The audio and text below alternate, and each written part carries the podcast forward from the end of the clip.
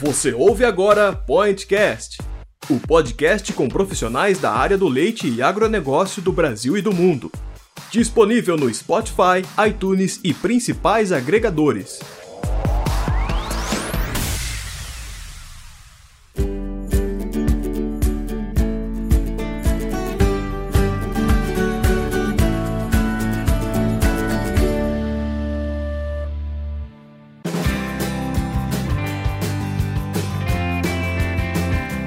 Bom dia, boa tarde, boa noite, ouvintes do Pointcast. Aqui é a Maísa, médica veterinária e editora de conteúdo do Milk Point. Nós estamos de volta com o nosso querido podcast. A gente ficou um tempinho sem fazer aí, precisamos nos organizar de novo nessa pandemia, mas estamos voltando aqui com essa mídia tão querida. Teve até comentário no site pedindo para a gente voltar a fazer episódio, então estamos aqui novamente. O tema de hoje é um tema muito legal. Para mim, principalmente, é uma área de estudos que eu é, estudei bastante, tanto na graduação quanto no mestrado, que é terapia antimicrobiana. Na verdade, trabalhei com resistência, resistência dos patógenos da mastite a antimicrobianos, então é uma área que eu gosto bastante. E a gente convidou para conversar sobre isso o Marcos Malaco, que é gerente técnico para a bovinocultura da Seva Saúde Animal. Ele é médico veterinário, colega de profissão minha aí. Então seja bem-vindo, Marcos. Pode dar um salve para o pessoal aí. Então, olá a todos, muito obrigado por essa oportunidade. É, nesse nosso bate-papo aqui, eu espero trazer alguma informação relevante, né? Para o pessoal aí que está no dia a dia, na, na pecuária leiteira, que está na lida, e eu espero que seja uma coisa, um bate-papo bastante agradável e produtivo. Legal, Malá, com certeza vai ser sim, é um, e é um assunto muito importante, né? Um assunto que tem, tem sido falado cada vez mais também, então tenho certeza que vai ser muito proveitoso aí. É, Para a gente começar, eu queria primeiro definir o que, que é um antimicrobiano. Tem gente que. Tem gente, acho que a maioria das pessoas né, usa antimicrobiano e antibiótico como sinônimo, e não é bem assim, né, Malaco? Você quer definir aí? É, na realidade na realidade, mas os antibióticos são substâncias naturais, né? Produzidas por outros micro-organismos, por alguns micro-organismos, melhor dizendo, que atuam é, no controle da, da multiplicação de, daqueles micro-organismos que são patogênicos, que causam doença. E o quimioterápico é um antimicrobiano que é produzido sinteticamente, né? ou uhum. seja, a nível laboratorial, correto? Isso mesmo. Então, para ficar claro aí para o pessoal, o antimicrobiano é aquele fármaco que consegue inibir o, o desenvolvimento de colônias é, microbianas, né, de bactérias, e ele é dividido, classificado em dois: os antibióticos, que é um princípio ativo que vem da natureza, e o quimioterápico, que é sintético. Então, antibiótico não é sinônimo de antimicrobiano, é um tipo, né, de antimicrobiano. E eu gosto bastante pra gente entrar no assunto, falar um pouquinho do contexto histórico, acho que traz o assunto mais para a realidade, e os antimicrobianos, eles não são tão antigos assim, né? E é, às vezes é difícil para a gente imaginar isso, porque hoje em dia uma infecçãozinha que a gente tem pensando em saúde humana, a gente toma um antibiótico já, e isso não era tão comum. Antigamente as pessoas morriam muito por infecções, porque justamente porque os antimicrobianos, as pessoas e os animais, né? Porque os antimicrobianos não não existiam.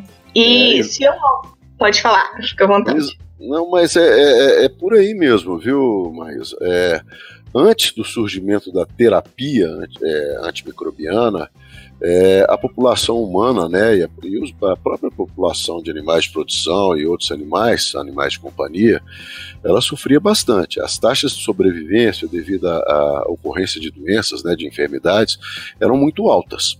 Né? E aí, mais ou menos no final do, do século XIX, início do século XX, é, surgiram os, os antimicrobianos. E o primeiro deles foi um derivado do arsênico chamado uhum. de salvarsan, né? que era uhum. utilizado para o tratamento da sífilis humana. Né? E a partir daí foram surgindo outros é, medicamentos, as penicilinas, né? É, no final do, dos anos 1920, início dos anos de 1930, é, e com o surgimento de drogas cada vez mais modernas, cada vez mais eficazes, com espectro de ação maior, se observou um aumento na taxa de sobrevivência da população humana, né? E o marco inicial, que culminou com uma queda muito alta nas taxas de mortalidade, foi na década de 1950, quando surgiu o cloranfenicol, né? Hum. Que era um, um antibiótico altamente potente e de amplo espectro e isso contribuiu bastante para o aumento da taxa de sobrevivência na população humana. É muito legal. Isso eu lembro também, assim, do, do pessoal falar nas aulas de história até da, da importância da penicilina na época da Segunda Guerra, né? Que diminuiu muito a, a mortalidade mesmo do pessoal, salvou muitas vidas, porque antes não, não existia e agora as pessoas conseguiam ser tratadas. Então foi assim, um marco mesmo na história é, que conseguiu mudar esses rumos aí. E o pessoal fala principalmente na, na penicilina. Acho que ela ficou muito famosa por causa disso também, né? Sem dúvida, né? Sem dúvida, a penicilina ela foi muito importante, especialmente no tratamento de ferimentos, né? De infe uhum. ferimentos infectados, né? E os ferimentos eram, são extremamente naturais, normais, né? Vamos dizer assim, em épocas de guerra. Né? E havia uma mortalidade muito alta de pessoas que tinham suas feridas infectadas que é, a, é, acabavam culminando com uma infecção generalizada do organismo, que a gente chama de septicemia. Né? E muitos soldados, muitas pessoas, infelizmente, morreram devido à impossibilidade de um tratamento adequado desses ferimentos. E as penicilinas, então, é, propiciaram uma melhor eficácia no tratamento dessas, desses ferimentos e, consequentemente, no controle dessas doenças, é, ou dessas sepsemias, né? Dessas infecções generalizadas que começavam, né? Com uma infecção em uma ferida. É bem, é bem doido a gente pensar nisso, né? Que às vezes a pessoa morria por um, um machucadinho simples, né?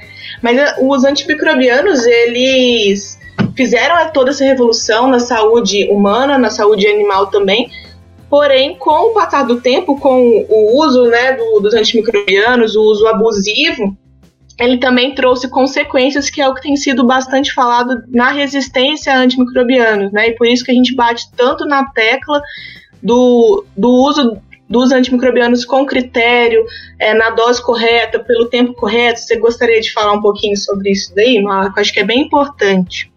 É muito importante, mas é muito importante. O uso de um antimicrobiano ele deve ser parcimonioso. Né? O primeiro ponto é um diagnóstico, diagnóstico correto. Né? Às vezes a gente usa é, aleatoriamente um antimicrobiano, a gente está usando ele para uma doença que ele não funciona né? uhum. e começa a usar demais né? É, esse uso excessivo acaba culminando com seleção, com seleção de cepas né? de bactérias que vão se tornar resistentes, e isso vai trazer um, um problema muito sério. Né? Um problema posterior, depois, vai trazer problemas muito sérios. Então, o primeiro ponto é um diagnóstico correto, posteriormente é o uso do antimicrobiano mais indicado para aquela situação, e o critério na utilização é seguir o período correto de, de tratamento e o regime de, de aplicações, né? Existem uhum. antimicrobianos, por exemplo, que uma dose só já resolve. Mas existem aqueles outros que necessitam de tratamentos consecutivos durante um período variável de tempo, para que aquela infecção seja realmente controlada. Né? É, o que, que a gente percebe às vezes, mas aqui uma pessoa usa um determinado antimicrobiano, aí é, existe aquela melhora clínica é, uhum. da, da, situação, mas a melhora microbiológica, ou seja, a erradicação da bactéria que está causando a infecção, ela não foi completa. Né? Uhum. o animal acaba retornando a adoecer, aí ele usa novamente aquele antibiótico, né? Isso no caso daqueles antibióticos que necessitam de aplicações repetidas. Né? Usam novamente e isso acaba, é, é, esse critério é, é não observado do regime correto de, de utilização, acaba é, é, dando condição, propiciando a seleção de cepas de bactérias que serão resistentes. E lembrando que essas bactérias elas podem afetar tanto os animais como nós, os seres humanos. Sim. Ok? A gente em bovinocultura ainda não tem assim um trabalho né, que conseguiu fazer esse link é, entre resistência animal a, a, nos bovinos, né? Cepas resistentes em bovinos e humanos, mas na suinocultura já tem isso, na agricultura já tem. Então, e como a gente pensando no contexto de saúde única, né? Que a saúde humana, a saúde animal, a saúde ambiental é uma só. Então, é, com certeza é alarmante, né? ainda mais pro, em animais de produção que vivem tão próximos do, dos seres humanos. E essa questão aí que, que você comentou de utilizar, por exemplo, um princípio antimicrobiano que ele não não serve para aquela doença, eu vejo que isso é, é, muito, é muito real, principalmente na veterinária, que não é igual à saúde humana, que precisa da receita médica, né, para compra de, é, de antimicrobianos. Na verdade, no Brasil, a gente não precisa disso, teoricamente, principalmente para animais de produção, e não tem um controle também, né, sobre, sobre essa compra. Isso é que você, part... você vê isso também. Por isso é que a participação do veterinário é fundamental. Né? Ele é o profissional capacitado para fazer o diagnóstico correto né? e a uhum. indicação do antimicrobiano correto para aquela situação. Como você comentou, é muito fácil a gente chegar numa revenda né, de produtos veterinários e pedir lá qualquer antibiótico e tal, e sair com aquilo e aplicar. Mas às vezes esse, esse medicamento ele não é o mais correto para aquela situação. Né? É, uma coisa que vem sendo cuidada hoje na, na, produção, né, nos animais de produção em veterinária, é o uso parcimonioso. Se você observar hoje, vários antibióticos foram abolidos né, para utilização como promotores de crescimento, né, principalmente na suinocultura e na avicultura. E um dos objetivos é exatamente não permitir né, o uso abusivo dessas, desses medicamentos, que são importantes também para a medicina humana, né, para o controle de infecções em nós, nos seres humanos. Se eu não me engano, a portaria é até recente, né, aqui no Brasil, acho que é de 2018, que, que proíbe como promotor de crescimento. E na, na Europa isso já é bem antigo, né? Não só os de uso humano, mas já não, já lá eles já trabalham com não ter tanta utilização de antimicrobianos na produção animal há, há bastante tempo. E eu acho que o Brasil está caminhando também para para esse para isso aí, né? Não é que a gente não pode, não deve usar antimicrobianos em momento nenhum, né? Mas é o uso criterioso, é quando precisa. Né? Acho que esse que é, o, que é o ponto, e lógico, como você apontou aí muito bem, a questão do veterinário como o responsável. Né? Isso é fundamental essa tirar a opinião, né? saber do veterinário é, o, qual, o que, que é o adequado para cada, cada caso, que não, que não é igual, né? Não é só ter o mesmo princípio ativo ali e usar ele de sempre. Você vai acabar fazendo uma pressão seletiva ali no seu rebanho e dali um tempo aquele antibiótico não está funcionando mais ali, né? E tem uma questão interessante, né? Às vezes a gente tem micro-organismos que são saudáveis. Né? Uhum. Eles ajudam né? naquele equilíbrio da biota ali, né? da população de bactérias, eles ajudam no equilíbrio e eles acabam até, é, de certa forma, é, combatendo é, micro-organismos, bactérias que são patogênicos, que causam doença. Né? E se a gente Sim. sai, começa a usar sem muito critério, sem um diagnóstico correto, né? o que, que a gente acaba fazendo? A gente acaba eliminando aquela flora que é benéfica. Né? E acaba, então, é, é, favorecendo o surgimento daquelas bactérias ou, ou, o, o, aumento daquela flora bacteriana é, que é patogênica, que causa doença. Então, o uso criterioso é muito importante. Né? É uhum. muito importante. Sim. E falando agora, isso tudo que a gente que a gente falou até, até agora serve tanto para a saúde humana quanto animal. Né? Agora a gente vai entrar é, especificamente na, na veterinária, como você apontou bem aí. Na veterinária, os, os antimicrobianos eles podem ser usados tanto para prevenção de enfermidades, que é o mais comum, né?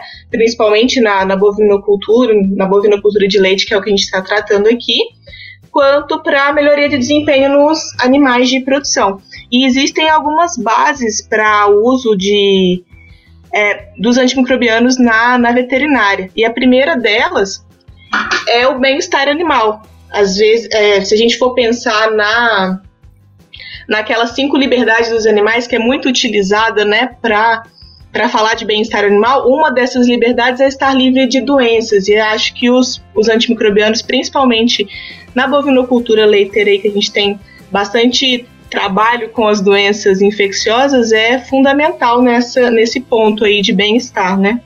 É, isso é muito legal, né? É, a gente tem vários pilares né, relacionados ao bem-estar animal. Né? E até o bem-estar de nós, seres humanos. Agora, a condição mais básica para o bem-estar, qual que é? É a saúde. Né? Não adianta eu fornecer a melhor nutrição do mundo, é, o melhor ambiente do mundo para um animal que não esteja saudável. Uhum. Né? O aproveitamento vai ser pior. Então, a manutenção da saúde, né, a correção naquelas situações de saúde que não são adequadas, isso é fundamental. E aí, é, é nesse contexto, né, o papel dos antimicrobianos utilizados de maneira correta e no momento correto é fundamental. E aí a gente pode citar, por exemplo, é, situações de alto risco de infecções, como, por exemplo, o período seco da lactação, uhum. né, onde a gente pode lançar a mão da terapia da vaca seca. E, obviamente, né, Maísa, se o animal apresenta doença, eu faço o diagnóstico correto, eu tenho que interceder o mais rapidamente possível no início do processo infeccioso, para que eu possa oferecer uma nova condição, ou novamente, melhor dizendo, para que eu possa oferecer novamente uma condição de bem-estar para esse animal. Ok? Sim, e a gente, e pensando nisso daí, né, no mais, no, intervir o mais rápido possível quando, quando necessário, a gente pensa também não só no bem-estar, mas também na produtividade do animal, né, um animal que, que ele tá doente, a gente intervém o mais rápido, mais prontamente possível e ele se cura mais rápido, ele vai voltar a produzir mais rápido também, e isso afeta diretamente a rentabilidade do, da, da atividade, né. Sem dúvida, sem dúvida. E tem um, alguns conceitos também importantes, né? Mas é, agir rapidamente e com anti, antibiótico adequado, principalmente naquelas situações graves, né, de doença uhum. grave, isso é muito importante. E a escolha criteriosa do antibiótico ou do antimicrobiano nessas situações também tem uma importância muito grande. Por quê? Porque dentro do conceito, a gente, numa situação de gravidade, a gente deve procurar empregar um antibiótico que tenha perfil farmacocinético mais favorável, com alta potência né, no controle dessas infecções. Né? E aí, por exemplo, a gente pode lançar a mão para um antibiótico que seja bactericida, ou seja, que ele mate aquela colônia bacteriana, né, que ele leve a lise, a destruição dessa colônia bacteriana, que ele tenha uhum. altas concentrações após a aplicação e rapidamente. Concentrações estas que sejam bastante superiores àquelas necessárias para o controle daquele processo infeccioso. Né? Quando eu falo é, bastante superiores, eu quero dizer assim, concentrações 8, 10, 15 vezes, pelo menos, superiores àquelas demonstradas nos testes de sensibilidade daquela cepa bacteriana ao antimicrobiano. Né? Essas, então, são algumas condições que a gente deve respeitar. Okay? Sim, a gente entra aí de novo no perigo da subdose, né? Que, que muitas vezes muitas vezes acontece, às vezes tanto a subdose quanto o tratamento é, no tempo menor do que deveria, né? O, cada antimicrobiano, eles não funcionam igual, não existe um antimicrobiano universal que resolve todos os problemas. Cada caso é um caso, né? E se a bula do remédio, se o veterinário recomendou que é para usar aquela dose naquele, naquele tempo, é porque tem um porquê por trás disso, né? Tem um, tem um motivo. Exatamente. O que a gente espera com o uso antimicrobiano é a cura clínica, ou seja, o animal está doente, está com febre, está com baixa produção, está produzindo um leite de pior qualidade. Então, a melhora clínica é a melhoria do estado geral do animal. Mas a cura bacteriológica, né? É, é, a erradicação, vamos dizer assim, daquele agente que, causa, que está causando o problema, que está causando a doença, ela também é extremamente importante. Né? Então, por isso é que o uso criterioso é importante. E um outro ponto importante também, Maísa, além desse período de tratamento, é, de usar o antibiótico adequado, a gente também deve respeitar os períodos de carência, né? após a Sim. utilização desse antimicrobiano. Né?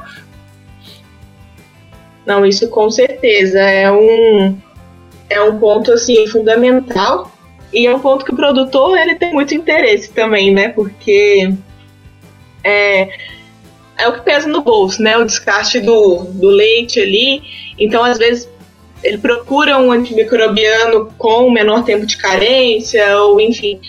E às vezes também não é o, o mais adequado. Às vezes é melhor você intervir com um, um, medicamento ali que talvez ele tenha um período de carência, mas vai resolver o seu problema, do que ficar dando murro em ponto de faca, como a gente diz aqui. Eu tô em Minas, né?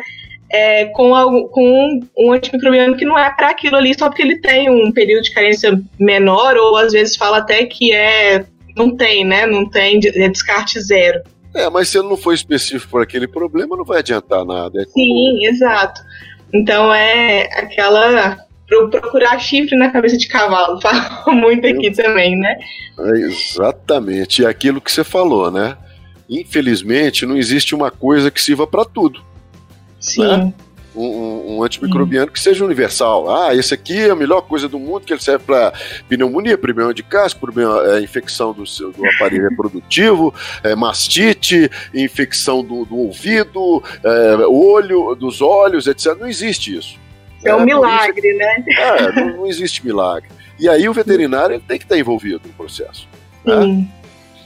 É fundamental. E isso me lembra também, né, um outro conceito que é bastante importante em antimicrobianos, que é o espectro de ação, né, que é o, justamente o que vai que vai definir, né, o qual antimicrobiano que você vai utilizar, dependendo do diagnóstico, ali, qual grupo de, de bactéria que, que, esse, que esse medicamento vai atingir.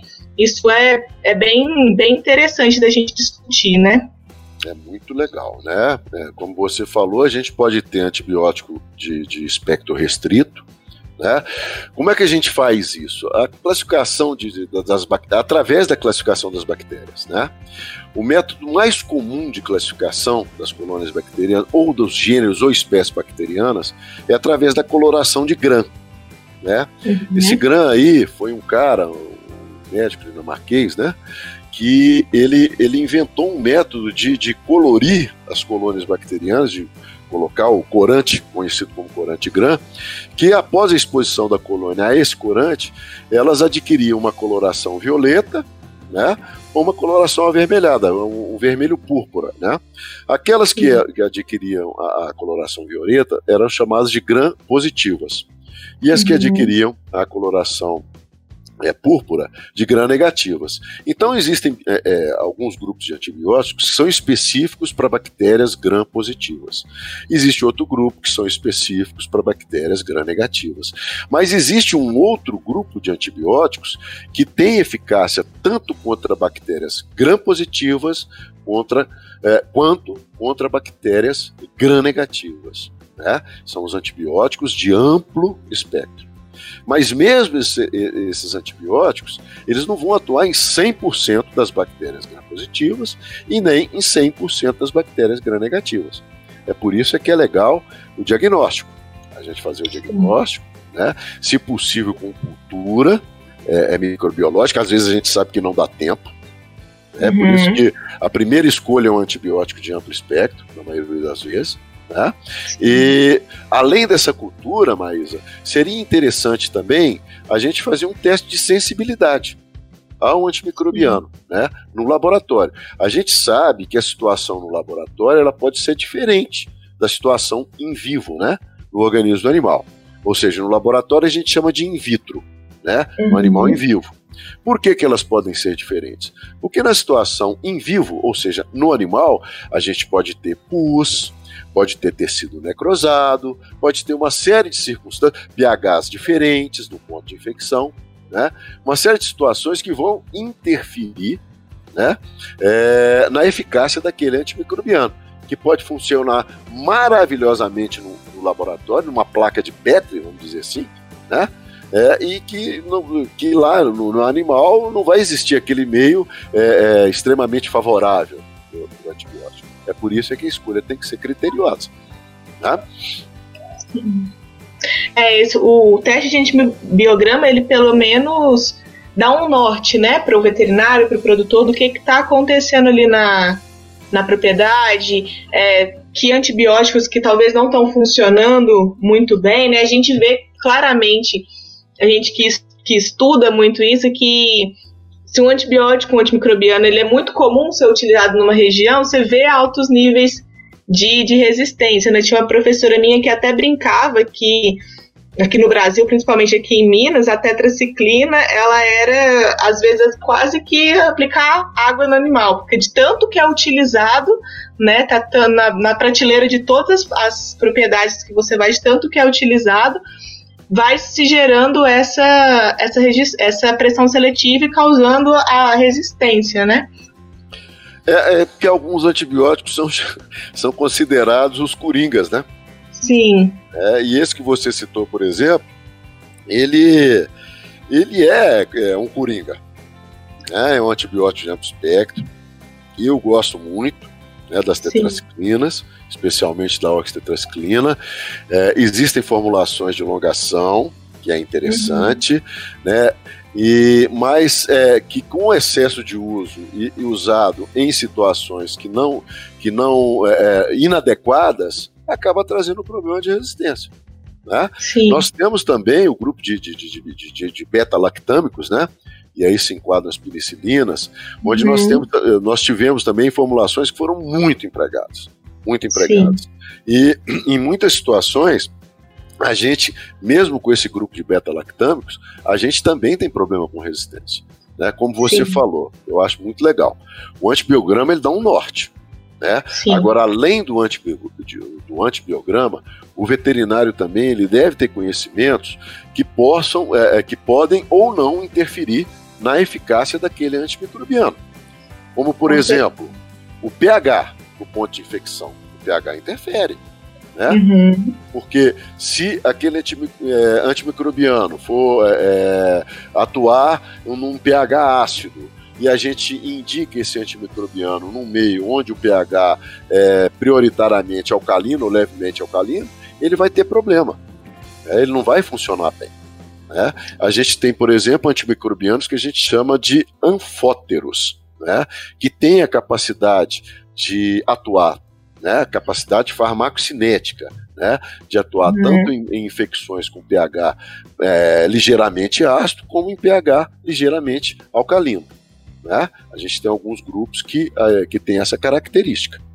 Sim, é, é legal você uh, tocar nesse ponto aí, porque nem tudo é culpa da resistência também, né?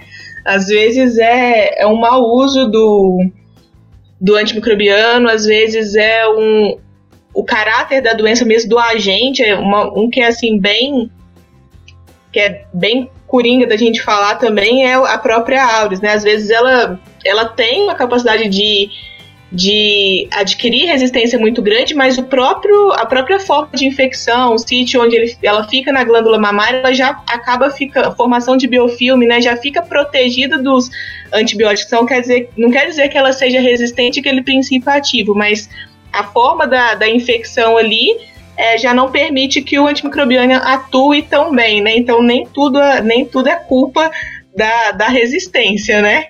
É, não, essa bactériazinha que você falou aí, ela é bem complicadinha, né? É. O tal do Staphylococcus aureus. Ele tem algumas características é, é, que, que, dependendo do antimicrobiano, a gente não vai conseguir alcançar ela de jeito nenhum. Uma Sim. dessas características, por exemplo, é a colonização em áreas bastante profundas, né? No parênquima, uhum. no parênquima mamário, lá dentro da glândula mamária. Né? Então, se eu não tiver um antimicrobiano com uma capacidade de fusão muito boa na glândula mamária, ele vai ter dificuldade em controlar. Né? Se eu não tiver um antimicrobiano que atravesse com facilidade a barreira da glândula mamária, ele também não vai atingir é, essa bactéria e outras também. Né? Quando, ah, isso quando aplicado por via parenteral, né? por via injetável. Por exemplo, outra característica dela é se localizar no interior das células de defesa ou no interior de células também do parênquima mamário. Se eu não tiver um antimicrobiano que tem é, a capacidade de atravessar a membrana celular das células, também ele vai ter dificuldade em controlar essa bactéria. A formação de biofilme, a formação de fibroses, né, no parênquima mamário, isso tudo dificulta a ação dos antimicrobianos no controle das mastites, das infecções da glândula mamária, é, pelo Staphylococcus aureus. É por isso é que eu tenho que utilizar um antimicrobiano que tenha característica de, primeiro, quando eu penso em, em utilizar esse produto por via injetável, que ele tem uma boa capacidade de atravessar a barreira da glândula mamária, que ele tem a capacidade de se difundir profundamente na glândula mamária, que ele tem um perfil semelhante quando comparado à quantidade dele, né, a concentração dele no plasma sanguíneo e no próprio leite. Né? Então, um perfil hum. semelhante. Porque às vezes eu faço um teste, mas falo, puxa vida, olha só o nível de concentração desse, anti, desse antimicrobiano aqui no plasma sanguíneo. Mas e no leite? Uma Sim. que é. Né? Às vezes ele dá um baita de um perfil de concentração plasmática, mas no leite esse perfil é extremamente baixo. Isso significa que ele está tendo dificuldade em se difundir, em se difundir através do parênquima mamário. Né? Então, todas essas características são importantes. Né? Tem, é, é bem, bem complexo o assunto, assim, né? É bem. Dá, gera uma discussão bem legal. Eu acho que a gente pode falar agora, Malaco, um pouquinho das classes, né? A gente falou que tem vários tipos de, de antimicrobianos, a gente podia dar uma, uma palhinha aí sobre, bem rápido, é lógico que existem vários, várias, várias classes, né? Não dá pra gente ficar se alongando muito, mas as principais acho que dava pra gente falar um pouquinho, né? Então vamos falar das principais, né? Porque tem um monte, né? Sim. A primeira classe são os beta-lactâmicos. Né? E nesse grupo aí a gente tem as penicilinas e as cefalosporinas. Uma característica importante dessa classe é que são antibi é, antibióticos bactericidas, ou seja, que levam à lise, né, à destruição da bactéria. É, uhum. São antibióticos que a gente chama de tempo dependentes, a maioria deles são tempo dependentes. O que, que a gente quer dizer isso? Que para que eles funcionem, são necessárias doses repetidas né, para manutenção de concentrações é, realmente efetivas que controle a infecção, que controle a infecção. Né? Então, durante um determinado período de tempo, eu faço uma, duas, ah, aliás, duas, três, quatro, cinco aplicações. Correto? É, outra coisa importante é que é, esse grupo de, de antimicrobianos beta-lactâmicos, as penicilinas e as cefalosporinas, para que elas hajam, né, para que elas tenham atuação na colônia bacteriana, é necessário que essa colônia esteja em, em, em franca multiplicação, né, em plena multiplicação. Por quê? Porque ele interfere na formação da parede celular bacteriana, tá bom? Aí depois a gente tem o grupo dos aminoglicosídeos. E aí vem a streptomicina, a neomicina, a gentamicina, né, que são também bactericidas e têm uma atuação muito interessante naquelas bactérias que a gente chama de gram-negativas. É, tem alguns problemas, por exemplo, a gentamicina ela tem dificuldade em atuar por, é, é, em meios com é, uma quantidade grande de pus, de debris celulares, de restos de tecido. Né? Aí a gente tem as tetraciclinas, né? E aí a gente tem a, a oxitetraciclina, a própria tetraciclina, a clortetraciclina, né, que são antibióticos bacteriostáticos. O que é um antibiótico bacteriostático? Ele é, interfere na velocidade da multiplicação é, das bactérias, tá? Mas é, são antibióticos de amplo espectro. Né, e são interessantes. A gente tem o grupo dos antibióticos macro, é, macrolídeos, né? E aí são também antibióticos é, bacteriostáticos de amplo espectro, né? São muito bons em bactérias gram-positivas, né?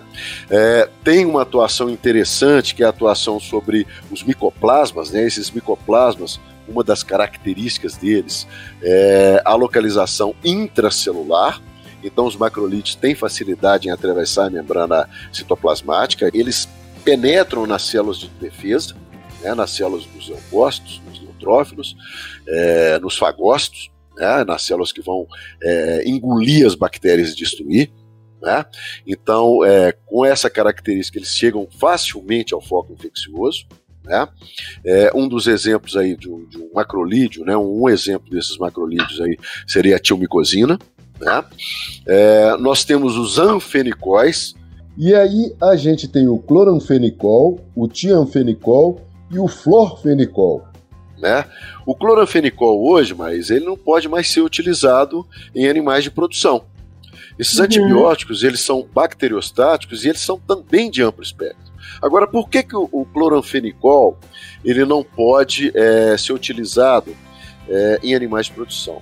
Porque nos humanos ele pode causar um problema chamado de é, anemia aplásica ou anemia aplástica, tá? Aí, poxa, mas um antibiótico tão bom, por que, que a gente não pode usar e tal? Aí criaram o tianfenicol, tá? O tianfenicol ele não tem a capacidade de determinar essa situação de anemia plástica. No entanto, ele é sensível à enzima, a aminotransferase, que destrói o, o, os anfenicóis. E aí, no processo evolutivo desse grupo de antimicrobianos antibióticos, surgiu o florfenicol, que não causa, ou a probabilidade de causar a anemia plástica é mínima, é extremamente baixa, e ele é resistente a essa enzima tá? que destrói os anfenicóis. Então, é um, é um anfenicol de amplo espectro bacteriostático de, e, e, que não, não causa anemia plásica, ou a chance é muito menor, extremamente baixa, e que é resistente à enzima que destrói é, os anfenicóis. A gente também tem um grupo das sulfas, né? É, as sulfas também elas são bacteriostáticas, né? E tem amplo espectro né? mas tem dificuldade, por exemplo, em atuar naquelas infecções com grande produção de pus e com grande é, quantidade de tecido morto, de debris celulares. Agora, por último, a gente tem um grupo das quinolonas, né? E as quinolonas é curioso, elas surgiram, sabe como?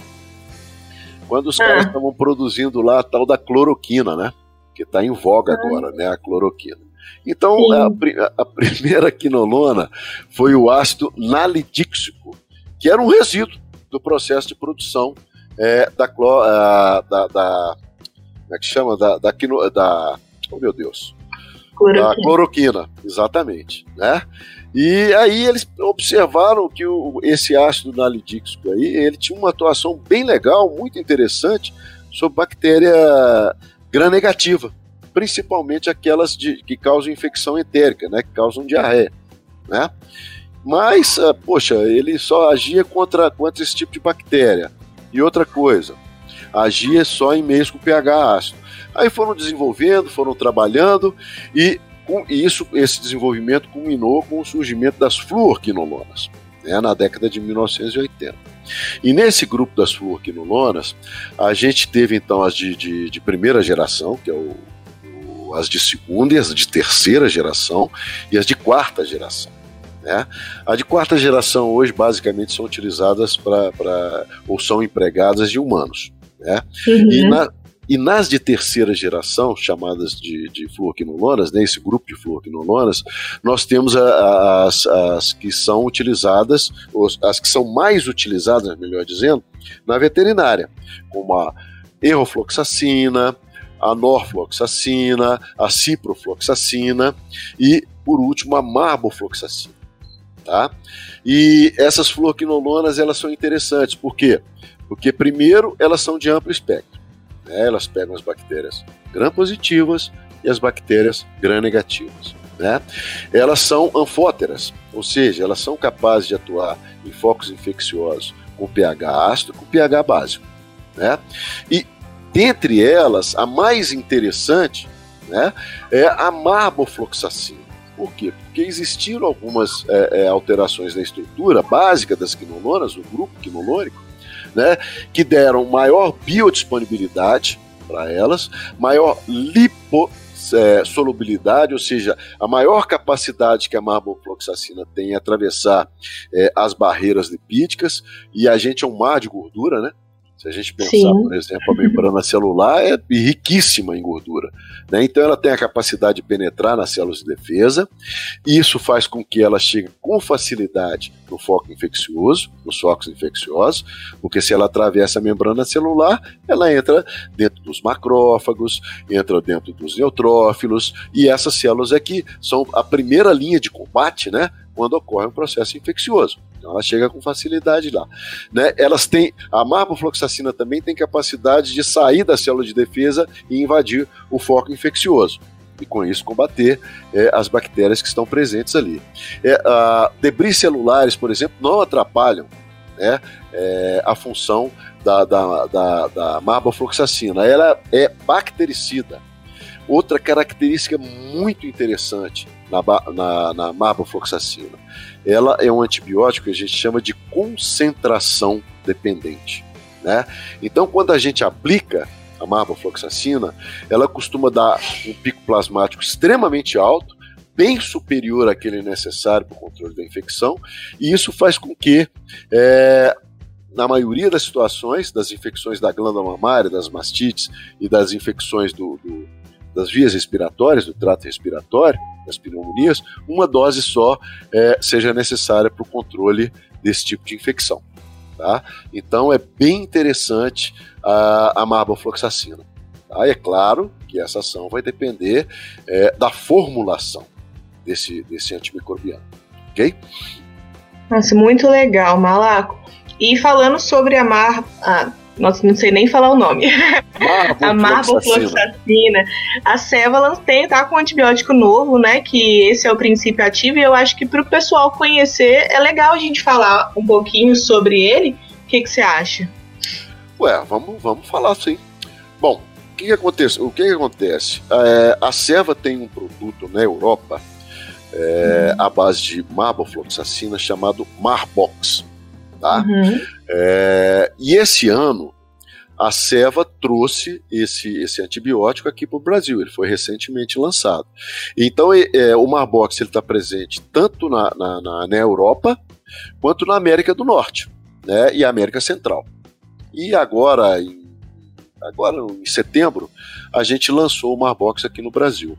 Então, ele é um antibiótico bastante interessante, como você falou, né? Ele é a base de marbofloxacina, ele é de dose única, né? Ele é indicado para tratamento de mastites, né, especialmente para as mastites é, ambientais por gram-negativos, mas também que funciona é, em mastites contagiosas. Especialmente aquelas causadas pelo Streptococcus agalactiae, pelo Staphylococcus aureus, pelo Corynebacterium bovis. Ele é dose única, a gente já comentou, ele é para aplicação intramuscular na dose de 2 ml para cada 25 kg de peso vivo. E ele é bem interessante porque o período de carência para o leite dele é de apenas dois dias. Ou seja, para a maioria das situações, para quatro ordenhas. Né? E o período de carência dele para o abate dos animais tratados é de apenas três dias. Então ele acaba se tornando um antibiótico bastante interessante, né? tanto para tratamento de mastites quanto para o tratamento das infecções respiratórias dos bovinos né? principalmente aquelas causadas pelas pasteurelas, né? pela manrêmia hemolítica e pela pasteurela multocida. E além disso, aqui no Brasil, a gente testou ele também, foi testado, a sensibilidade ao Marbox da Moraxella bovis, que é a principal é, bactéria envolvida na, envolvida na ceratoconjuntivite infecciosa que é um problema que pode afetar principalmente aqueles animais é, com a mucosa clara, né? A mucosa ali uhum. ocular, a mucosa em torno dos olhos, a mucosa clara. E ele, se demonstrou, é, ele demonstrou uma alta potência e alta eficácia no controle desse tipo de infecção também. Então, resumindo, o Marbox aqui para gente é indicado para mastites, para as pneumonias, para ceratoconjuntivite infecciosa, é de dose única, aplicação intramuscular, 2 ml para cada 25 kg de peso vivo. A gente recomenda que não seja aplicado mais que 15 ml por ponto de aplicação. Tá? E preferencialmente deve ser aplicado no pescoço, como todo e qualquer medicamento de uso intramuscular em veterinária. Ok? É bem legal você citar isso aí, porque a gente, quando a gente fala de terapia antimicrobiana em bovino de leite, a gente acaba sempre dando exemplo de mastite, né? Como se é de longe a, a doença que mais demanda o uso de antimicrobianos na fazenda, mas tem outras outras doenças também, né, que precisam desse uso esporadicamente. E, e é legal, eu acho, do, do Marbox que você comentou, de ter esse antibiótico que ele é coringa, né, para várias situações, né, eu acho, é lógico que a gente já falou, não existe um, negócio, um antibiótico, um, um antimicrobiano, um fármaco que ele esteja é, universal, né? Que ele resolva todos os problemas. Mas existem aqueles que funcionam para bastante coisa e é, e é, interessante, né? Ter. É, é interessante. Inclusive, né, mas a gente sabe, tá careca de saber, né? Que a principal doença infecciosa que afeta, as vacas leiteiras são as mastites. Né? Uhum. São as de maior prejuízo e, e as responsáveis pelo maior número de descarte dentro de uma fazenda.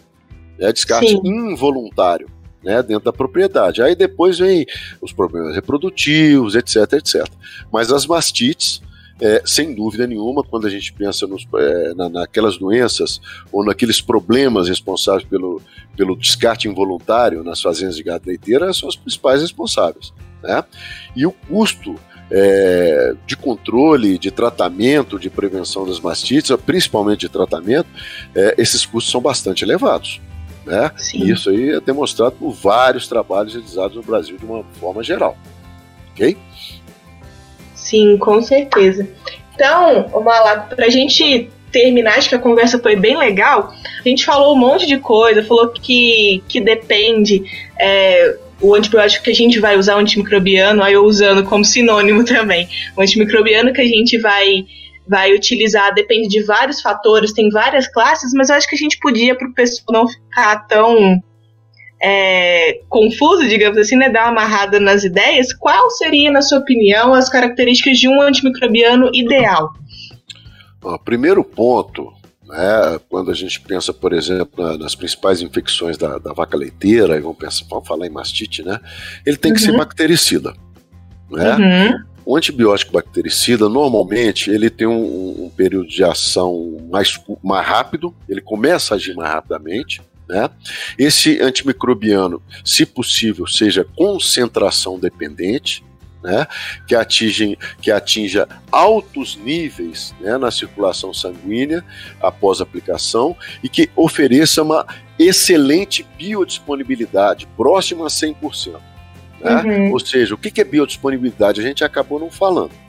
Biodisponibilidade Sim, é, a biodisponibilidade é aquela relação do, do, do, antibiótico que chega no sangue dos animais é, após a aplicação.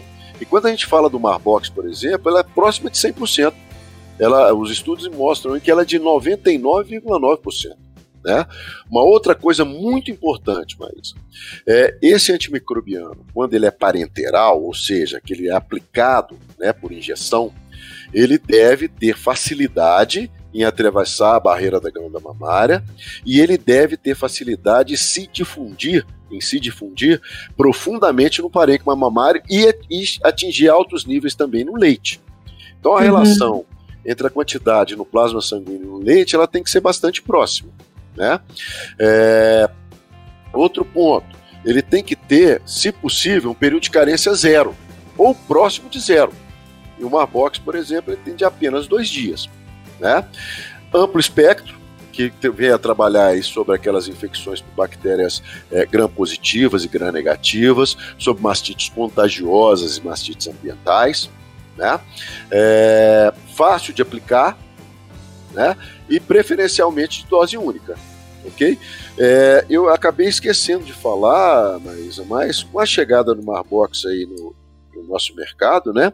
Uhum. É, a gente já tem alguma, alguns, alguns colegas, alguns veterinários que já utilizaram e que estão é, é, bastante contentes com os resultados. A gente já tem alguns depoimentos aí pelo Brasil afora, né?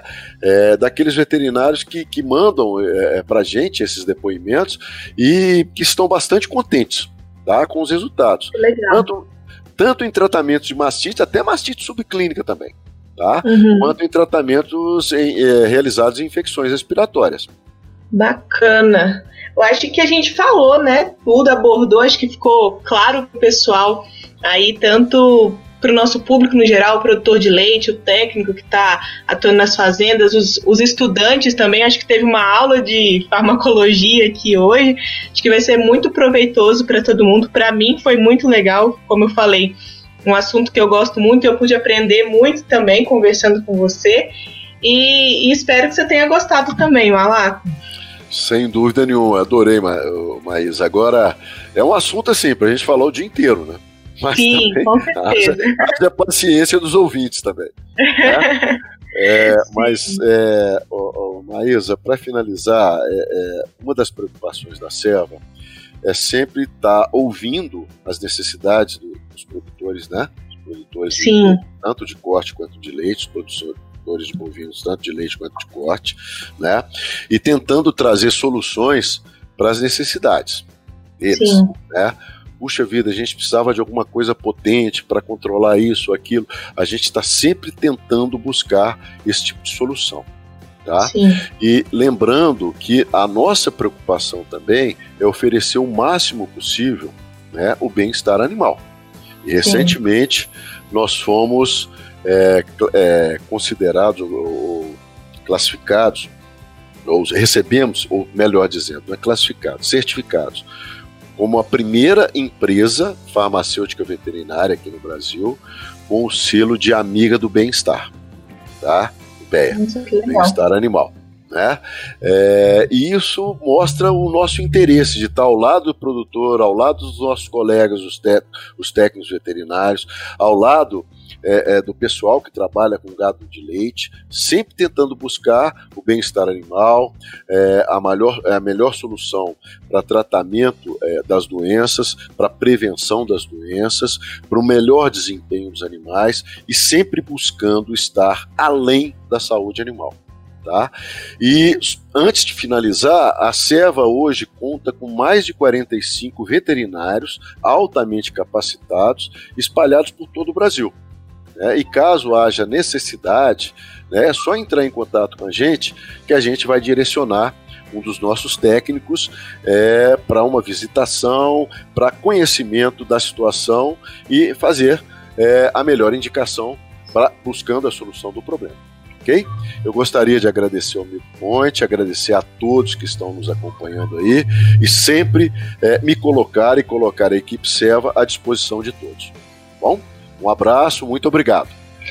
Muito legal, Malaco. Obrigada, gente. Até o próximo episódio aí. Espero que vocês tenham gostado desse retorno nosso. E a gente se encontra em breve aí com outro assunto muito interessante para a cadeia leiteira.